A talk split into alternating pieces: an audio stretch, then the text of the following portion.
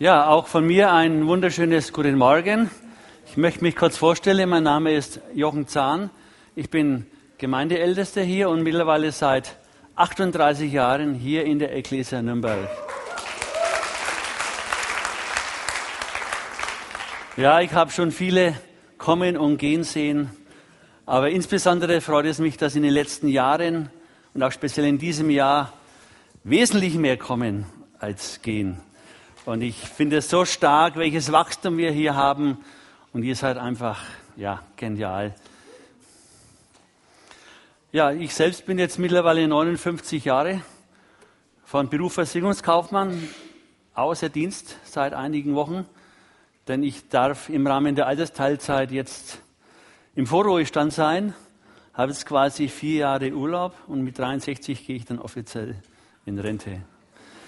Ja, es ist schön, die Zeit gewonnen zu haben, die man dann so im Alltag bekommt. Ich freue mich auch, dass ich mit meiner Frau, der Froni, hier sein darf in dieser Gemeinde. Ich freue mich über meine vier Kinder und fünf Enkelkinder und es wächst und gedeiht in allen Bereichen. Ich darf nochmal beten zu Anfang. Ja, Herr Jesus, ich danke dir, dass ich jetzt mit meinen Geschwistern und Freunden hier sein darf, Herr, dein Wort gemeinsam zu betrachten. Ich bitte dich, dass du die Herzen aufmachst und dass dein Wort, dein Same tief in unser Herzen eindringt und auf fruchtbaren Boden fällt, Herr. Schenk du Gnade zum Reden und Gnade zum Hören. Amen. Ja, habt ihr alle schöne weiße Weihnacht gefeiert? Tja, mit dem Schnee war sie nicht ganz so toll, es sei denn, es ist jemand auf 2000 Meter hochgefahren. Aber dennoch dürfen wir Weiße Weihnacht, das war ja auch unser Thema in den letzten Wochen, feiern. Wenn wir Weiße Weihnacht haben, das heißt Frieden mit Gott und in der Vergebung Jesu leben dürfen, dann haben wir auch Weiße Weihnacht. Ja, und wenn wir jetzt schon so in die Natur schauen, dann sehen wir dass die Bäume abgestorben sind, keine Blätter mehr dran, alles ist grau und tot und irgendwie so trist alles. Und wenn wir nicht wüssten, dass im nächsten Frühjahr wieder alles zu sprießen und zu blühen angeht, so könnten wir uns das eigentlich gar nicht vorstellen, dass aus diesem abgesägten Baumstampf wieder irgendwann einmal wieder neue Äste und, und Zweige sprießen. Und es ist dieses Natur, der Wunder, dass die Pflanzen absterben müssen, um wieder neues Leben, neue Früchte zu bringen. Und das ist auch mein Thema heute Morgen. Kein Tod, kein Leben.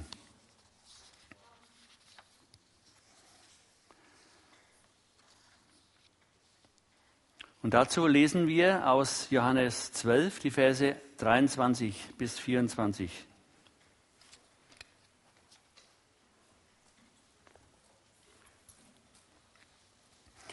Der Jesus ist gerade in Jerusalem, Einzug nach Jerusalem. Er ist quasi auf dem Höhepunkt seiner Popularität. Die Leute schreien Hosianna und er ist einfach, ja, der Star. Und viele Leute sind da, auch viele Nichtjuden und alle wollen sie anbeten und viele wollen auch den Herrn Jesus sehen und kennenlernen. Und da begibt es sich, dass dann praktisch der Philippus zu Andreas geht und sie gehen zu Jesus, um ihm das zu sagen, dass die Leute ihn kennenlernen wollen. Und Jesus gab ihnen zur Antwort, Vers 23, die Zeit ist gekommen, wo der Menschensohn in seiner Herrlichkeit offenbart wird. Ich sage euch, und jetzt ist der Schlüsselvers, wenn das Weizenkorn nicht in die Erde fällt und stirbt, bleibt es ein einzelnes Korn. Wenn es aber stirbt, bringt es viel Frucht. Und das ist eine der tiefsten Wahrheiten überhaupt in der Bibel, dass neues Leben immer erst nach dem Tod kommt. Und die Reihenfolge ist ganz eindeutig. Nur wenn ein Weizenkorn in die Erde fällt und stirbt, produziert es neuen Samen. Kein Tod, kein Leben. So einfach ist es. Und ich denke, dieser Zusammenhang ist wichtig für uns Gläubige. Denn wenn wir das nicht richtig verinnerlicht haben, stehen wir in der Gefahr, geistlich vom Weg abzukommen und nicht das Ziel, das wir uns vorgestellt haben, dass wir am Ziel vorbei leben. Der Herr Jesus vergleicht sich hier mit einem Weizenkorn. Und dieses einfache Bild benützt er, um seinen Jüngern klarzumachen, geschont zu werden als Weizenkorn und nicht ausgesät ins Erdreich und dort dann als Korn zu sterben. Das würde zwar dem Weizenkorn ein Bleiben verschaffen, aber es wäre auch konsequenterweise ein Alleinbleiben, ein Fruchtlosbleiben. Dagegen fortgeworfen zu werden, zu fallen und anscheinend umzukommen, zu sterben, das führt dann wiederum zu vieler Frucht. Und dann wächst aus dem einen Korn die Ähre und in der Ähre wiederum viele neue Körner. Und das ist dann diese Frucht. Und Jesus zeigt auch in diesem Bild aus der Natur zunächst seinen eigenen Weg. Und sein eigener Weg gilt auch als Orientierung für uns. Aber er zeigt hier nicht mit dem Zeigefinger auf uns und, und, und sagt moralisch, so müsst ihr das machen, sondern er stellt uns nur diese feststehende Tatsache vor Augen. Und dann überlässt er uns selber die Wahl. Er stellt fest, wer seine Seele liebt, der verdirbt sie. Und wer seine Seele in dieser Welt hasst, wird sie zum ewigen Leben bewahren. Wer sich also nur um die Befriedigung seiner Seele kümmert, mit all seinen Wünschen und Begierden, der verdirbt letztlich seine Seele. Das heißt, wenn wir uns weigern, als Weizenkorn in die Erde zu fallen und zu sterben, das bedeutet, wenn wir darauf ausgerichtet sind, nur den allergrößten Wert auf unser Ansehen, auf unseren Besitz, ja, auf unser Ego richten, dann bleiben wir letztlich allein und ohne Frucht. Doch wenn wir Frucht bringen wollen, müssen wir ihm, den Herrn Jesus, selbst nachfolgen und quasi als Weizenkorn sterben.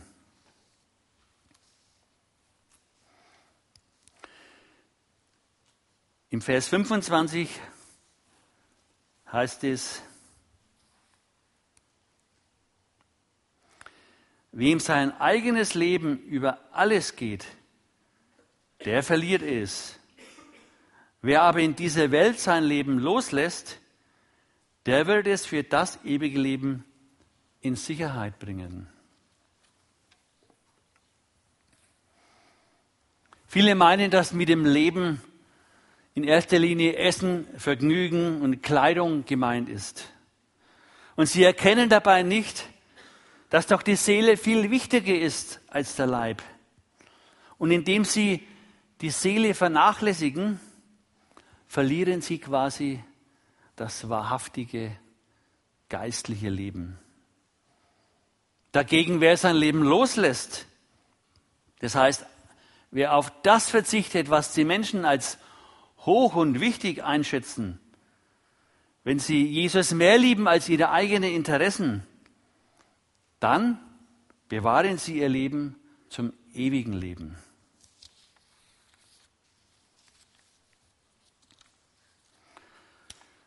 Und im Vers 26 heißt es dann noch, wenn jemand mir dienen will, muss er mir nachfolgen. Und da, wo ich bin, wird auch mein Diener sein. wer mir dient, den wird der Vater ehren. Dienen, es ist ja in der heutigen Zeit eigentlich ein unmoddernes Wort. Wer dient schon gerne? Aber die Diener von Herrn Jesus gehorchen seiner Lehre. Und mach dir doch einmal vor, bewusst, was es eigentlich bedeutet, welche Ehre es ist für uns als Nachfolger, als Gläubige, zu dienen dem Allermächtigsten, den allmächtigen und barmherzigen Gott. Vergleich das einmal mit dem Weltlichen. Du hast vielleicht einen guten Job und wenn du ganz toll bist, hast du vielleicht sogar die Möglichkeit, in, in Berlin zu arbeiten, vielleicht im Bundeskanzleramt.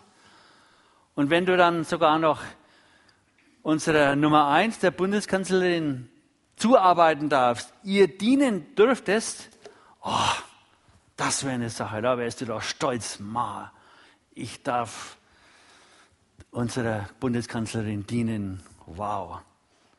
Aber stell dir mal vor, was ist die Bundeskanzlerin im Vergleich zu dem allmächtigen Gott? Und es ist eine Ehre, ihm zu dienen, in seinem Reich mitzuarbeiten. Und allen dienen ist als Belohnung die Gegenwart Gottes und seine Bewahrung verheißen. Und letztlich führt dein Dienst dazu, dass du Gottes Wohlwollen erntest. Welche bessere Ernte könntest du einfahren als das Wohlwollen Gottes? Dass der Segen Gottes auf deinem Leben ruht. Zweitens, Jesus befindet sich jetzt im Garten Gethsemane und er kündigt seinen Jüngern den Tod an. Wie würdest du reagieren, wenn du weißt, dass du in ein paar Tagen stirbst? Es ist gut, dass wir das nicht wissen.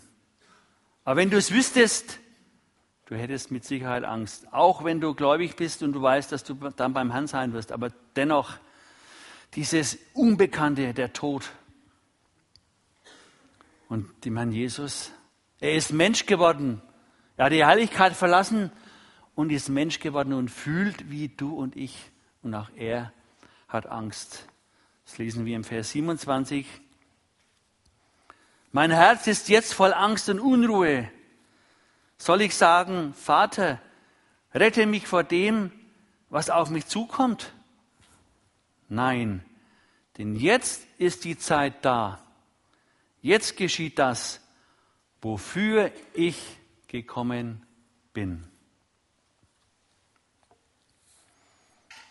Man hat hier den Eindruck, dass in dieser Phase Jesus irgendwie einen Augenblick zurückschreckt vor dem Leiden, das auf ihn auf Golgatha wartet.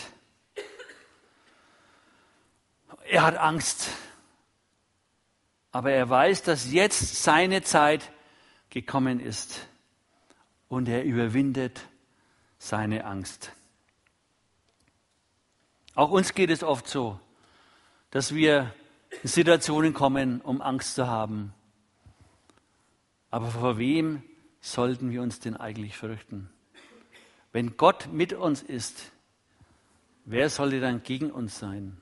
Das dürfen wir uns immer wieder bewusst machen, in welchen Stand uns der Herr Jesus versetzt hat. Wir sind Heilige und Geliebte Gottes und brauchen uns nicht vor Menschen zu fürchten und auch nicht vor Umständen, vor Nöten, er trägt uns auch in diesen Situationen durch. Der Herr Jesus weiß, dass er bald diese Erde verlassen muss und somit auch seine Jünger, die, ihm, die mit ihm jetzt gut drei Jahre gewandelt sind. Und er kennt ihr Herz und sagt ihnen, dass sie beten sollen damit sie nicht in Anfechtung fallen. Das lesen wir in Lukas 22 ab Vers 39. Und dann kommt dieser bekannte Bibelvers, der so unter die Haut ihm geht, wenn man sich das vor Augen hält. Lukas 22, Vers 42.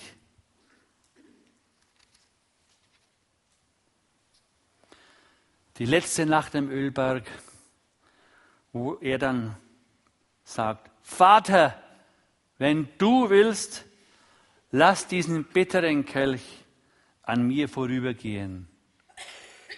Aber nicht mein Wille soll geschehen, sondern deine.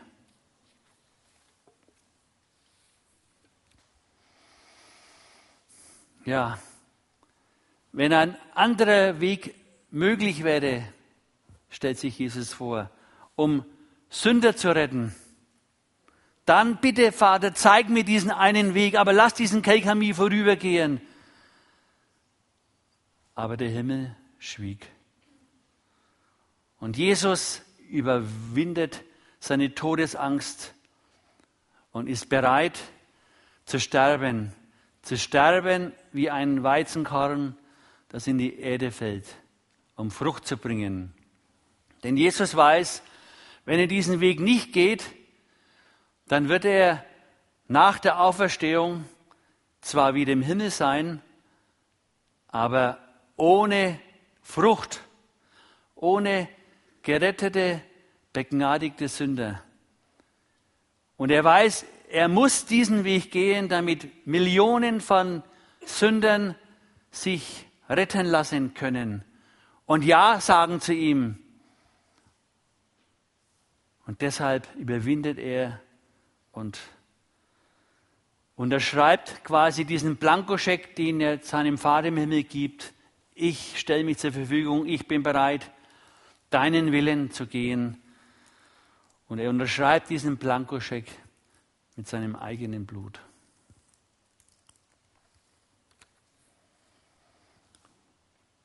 Und er ist auch für dich und mich gestorben am Kreuz von Golgotha. Machen wir uns das immer wieder neu bewusst, was es ihm gekostet hat, diesen bitteren Kreuzestod zu sterben.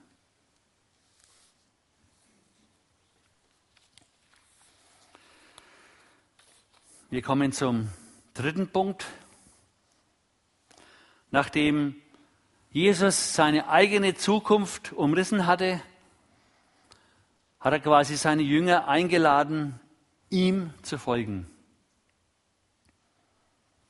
Das heißt, sich selbst zu verleugnen und sein Kreuz auf sich zu nehmen. Was bedeutet es?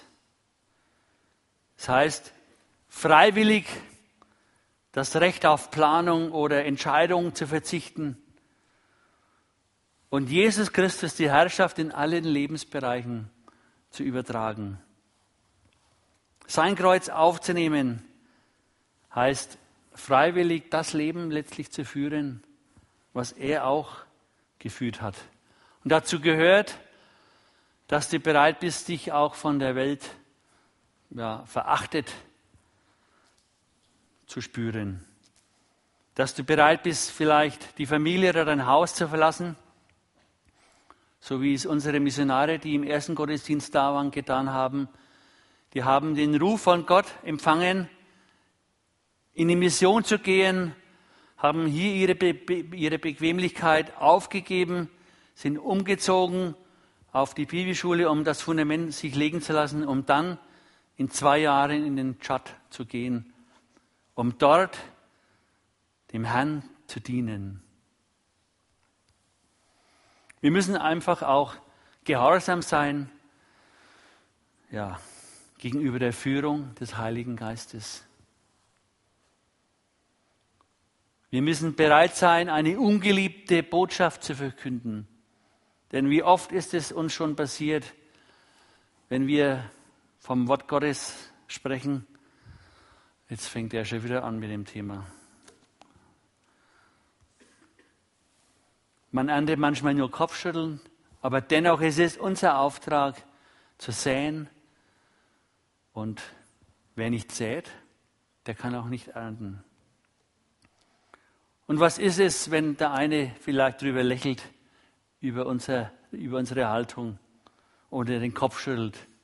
Jesus hat es viel mehr gekostet. Er wurde bespuckt, geschlagen und gekreuzigt. Aber das ist ja nur das eine, das klingt alles negativ, was wir alles auf uns nehmen müssen. Aber es hat, gibt auch eine Kehrseite, eine Belohnung. Denn das Leben, das wir dann erhalten, das ist echtes Leben. Es bedeutet letzten Endes, den Grund unserer Existenz wahrzunehmen, zu erfahren, ewige Belohnung zu haben. Okay, unser Verstand blockiert uns manchmal für Außenstehende radikale Wege zu gehen oder Dinge zu tun. Und wir sind so veranlagt, ja, unsere Vorlieben zu frönen. Wir genießen unseren Komfort, unsere Bequemlichkeit. Aber lasst uns nicht nur für die Gegenwart, für das Heute leben mit unseren Gaben und Talenten, sondern investiere dein Leben in das Reich Gottes und du wirst wahrhaftiges Leben erfahren. Und die daraus resultierende Freude kriegst du noch obendrauf dazu. Und der Herr Jesus weiß auch die Hindernisse, die oft den Menschen abhalten, diese, diesen radikalen Weg zu gehen. Und ein Hindernis ist auch das Streben nach materiellen Besitz. Und deshalb sagt der Herr Jesus in Vers 25 so ganz praktisch, stellt euch vor, ihr könnt alles Geld und alle Schätze dieser Erde haben, allen Landbesitz, alle Güter, alle Aktienpakete dieser Welt. Und stellt euch dann vor, dass du im verzweifelten Versuch alle diese Reichtümer festhalten willst und letztlich doch loslassen musst, wenn du hier von dieser Erde gehst. Und dann heißt es hier so trefflich, was nützt es dir, wenn du die ganze Welt gewinnest, aber du Schaden an deiner Seele nimmst? Das wäre doch ein trauriger Handel. Und du all deine ganze Kraft, deine Zeit, deine Fähigkeiten in diese vergänglichen Dinge investierst und dann einmal vor Gott mit leeren Händen dastehst.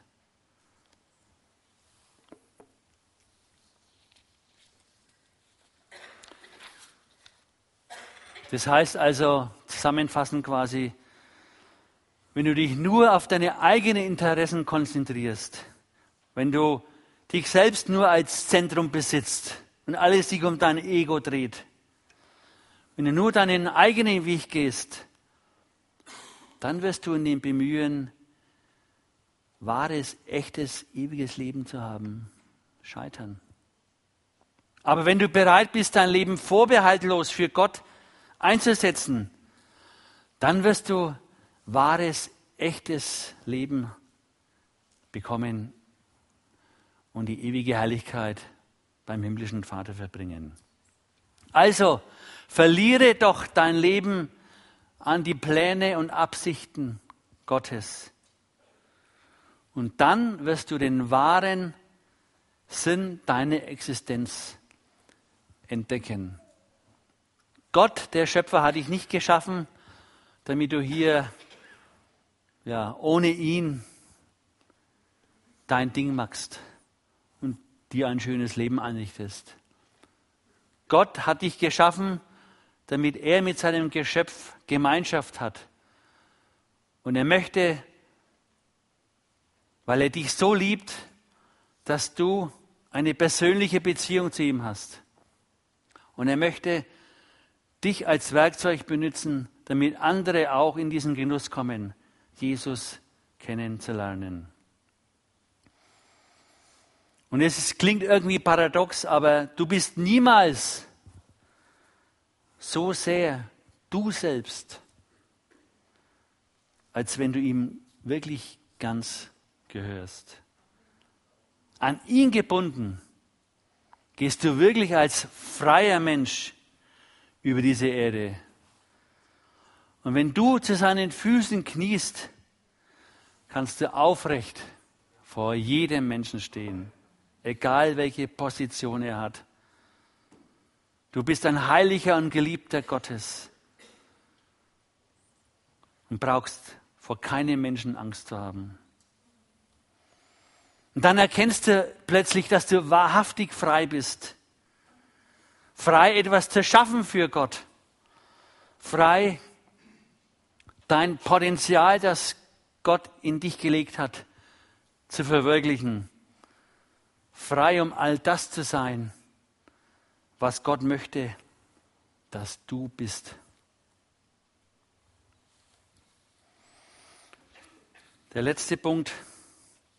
Viertens, wie kannst du denn dann, wenn du dich entschlossen hast, das zu tun, dem Herrn zu dienen, wie kannst du ihn dann letztlich verherrlichen? Das Rezept steht in Johannes 15 ab Vers 5. Auch ein wunderbarer, bekannter Vers. Ich bin der Weinstock und ihr seid die Reben. Wenn jemand in mir bleibt und ich in ihm bleibe, dann trägt er reiche Frucht. Und ohne mich könnt ihr nichts tun.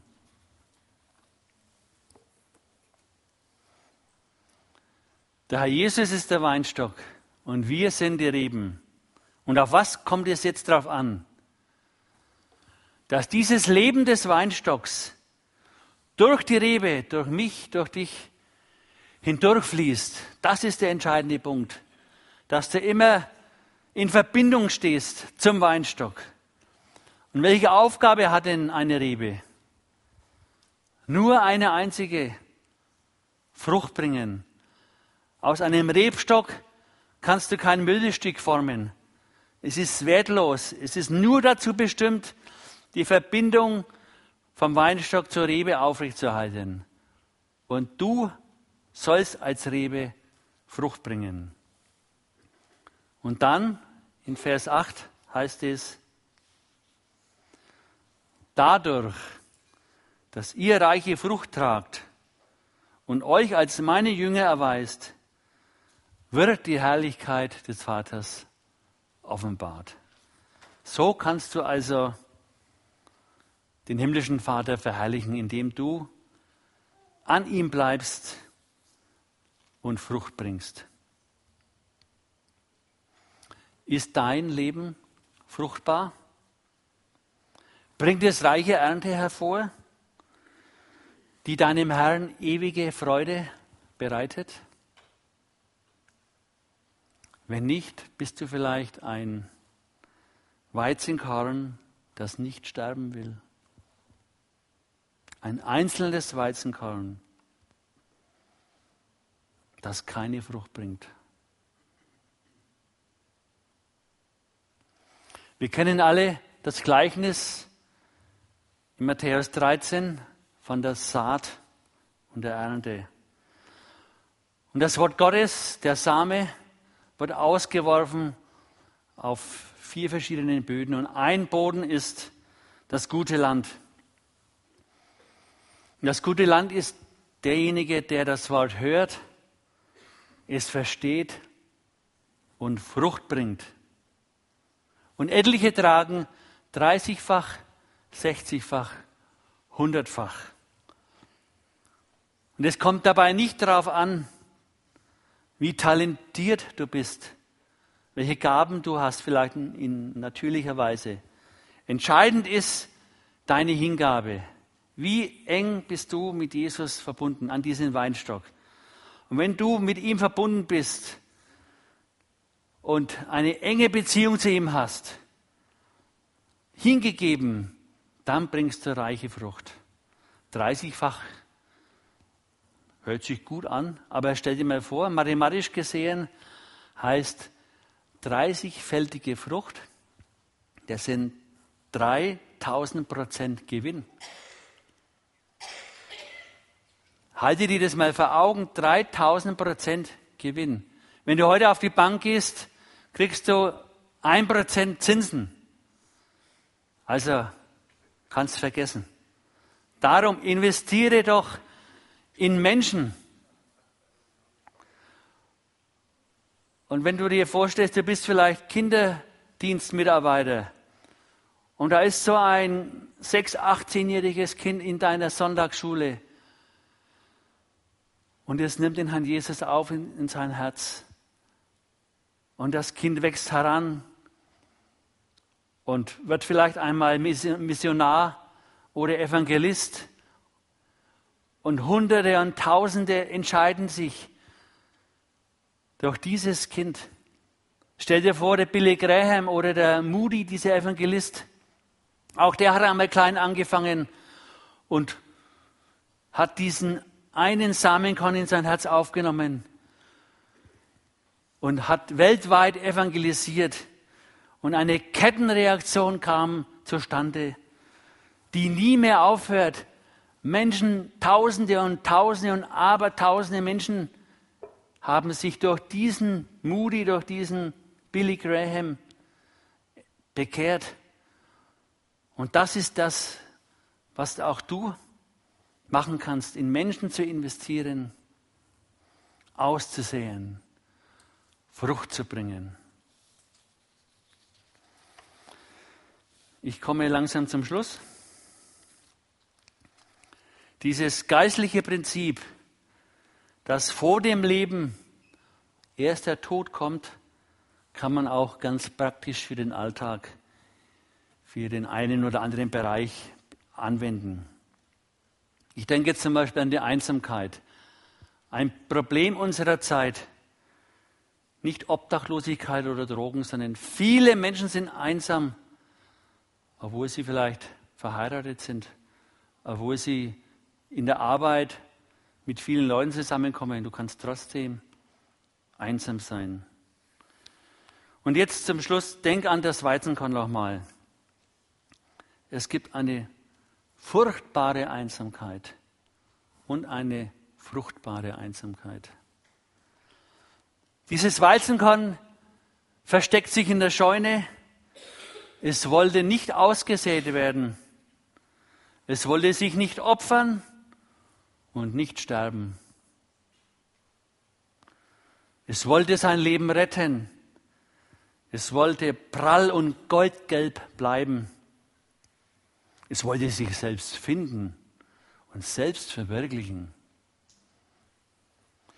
Es wurde nie zu Brot und es kam nie auf den Tisch. Es wurde nie gebrochen und das Brot wurde nie gesegnet.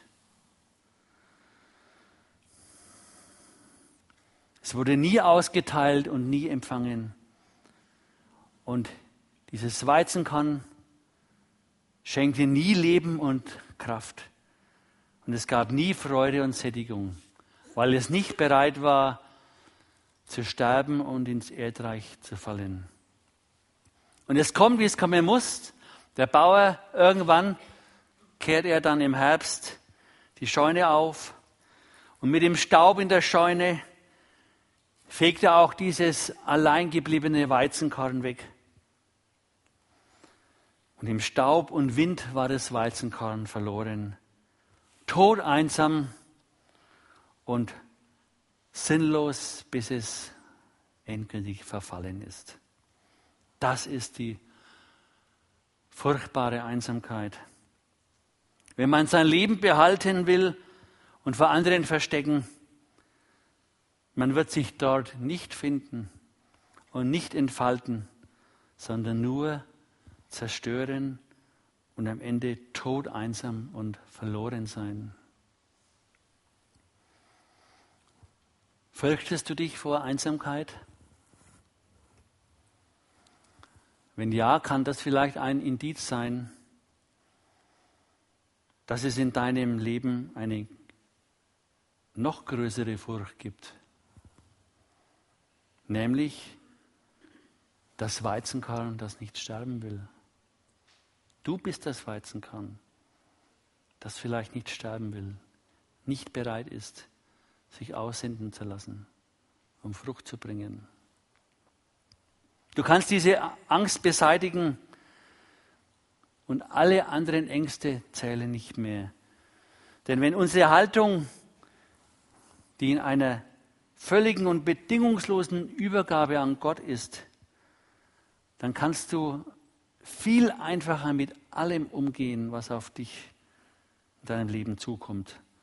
Ob Gutes oder Schlechtes. Wenn du weißt, du bist in Gott geborgen, du bist als Rebe am Weinstock, dann kannst du viel besser alles andere bewältigen. Und es gibt natürlich, wie erwähnt, auch eine fruchtbare Einsamkeit. Ja, sei dir bewusst, du bist von Gott geschaffen, du bist ein Original, du bist wunderbar, wertvoll, kostbar, quasi ein unvergleichlicher Same. Und wenn du dich als Same einsetzen lässt und aussäen lässt, dann wachsen irgendwann einmal, vielleicht unter schmerzlichen Veränderungen, aber es wachsen die herrlichsten Lebensfrüchte auf dem Boden der Liebe Gottes. Und dann fühlst du dich nicht mehr einsam. Dann ist es die gute Einsamkeit, die dich mit sich selbst versöhnt und du eins mit dir selbst bist. Und dann kannst du dich auch selbst annehmen. Und so kann auch eine Einsamkeit eine Chance sein, ja, wo du dir bewusst wirst, wie du deinen Glauben eigentlich handhabst. Denn du hast nur einen Herrn. Du brauchst nur eine Stimme zu folgen nur eine Liebe zu pflegen und nur ein Ziel zu haben. Und das wünsche ich uns allen, dieses eine Ziel zu haben, mit Jesus zusammen verbunden zu sein und viel Frucht zu bringen. Amen. Ich möchte jetzt beten.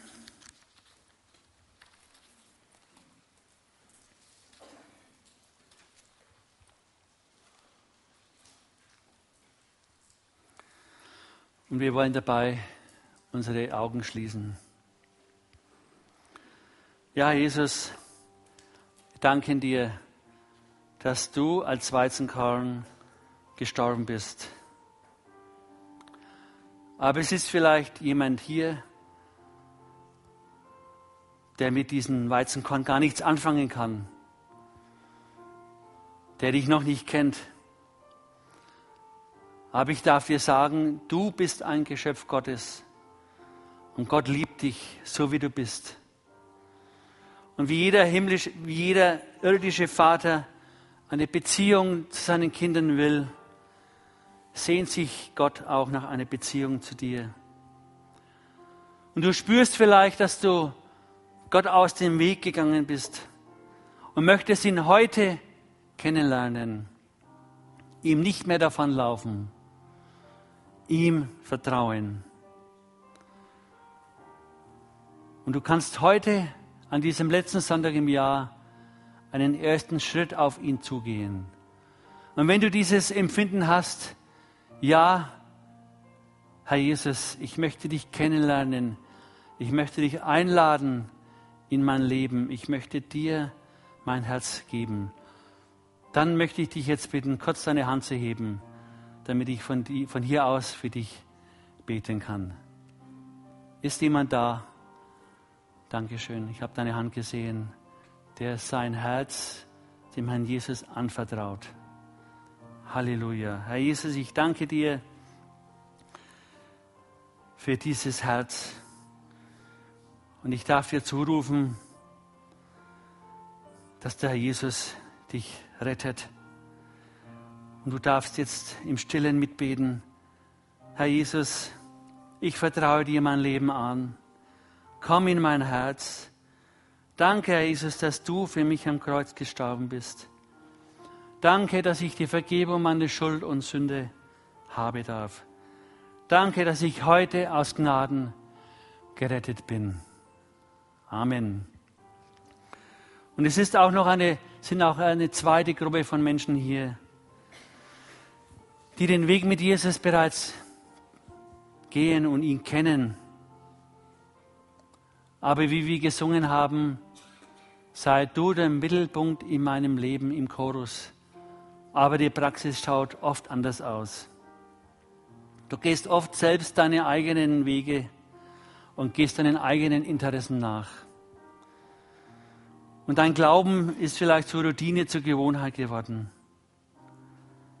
Aber im neuen Jahr, in 2014, möchtest du neu durchstarten und ihm den ersten Platz einzuräumen.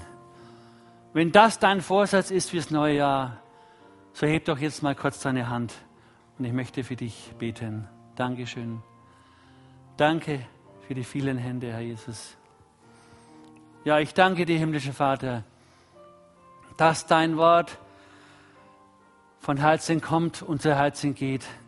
Ich danke dir, dass dein Wort uns verändert und auch heute auf fruchtbaren Boden gefallen ist. Und ich möchte all die Menschen besonders segnen, die sich jetzt gemeldet haben, Herr, dass du ihnen neue Freude schenkst, neue Kraft durch deinen guten Heiligen Geist im neuen Jahr, dir mehr zu dienen und mehr Frucht zu bringen. Halleluja. Amen.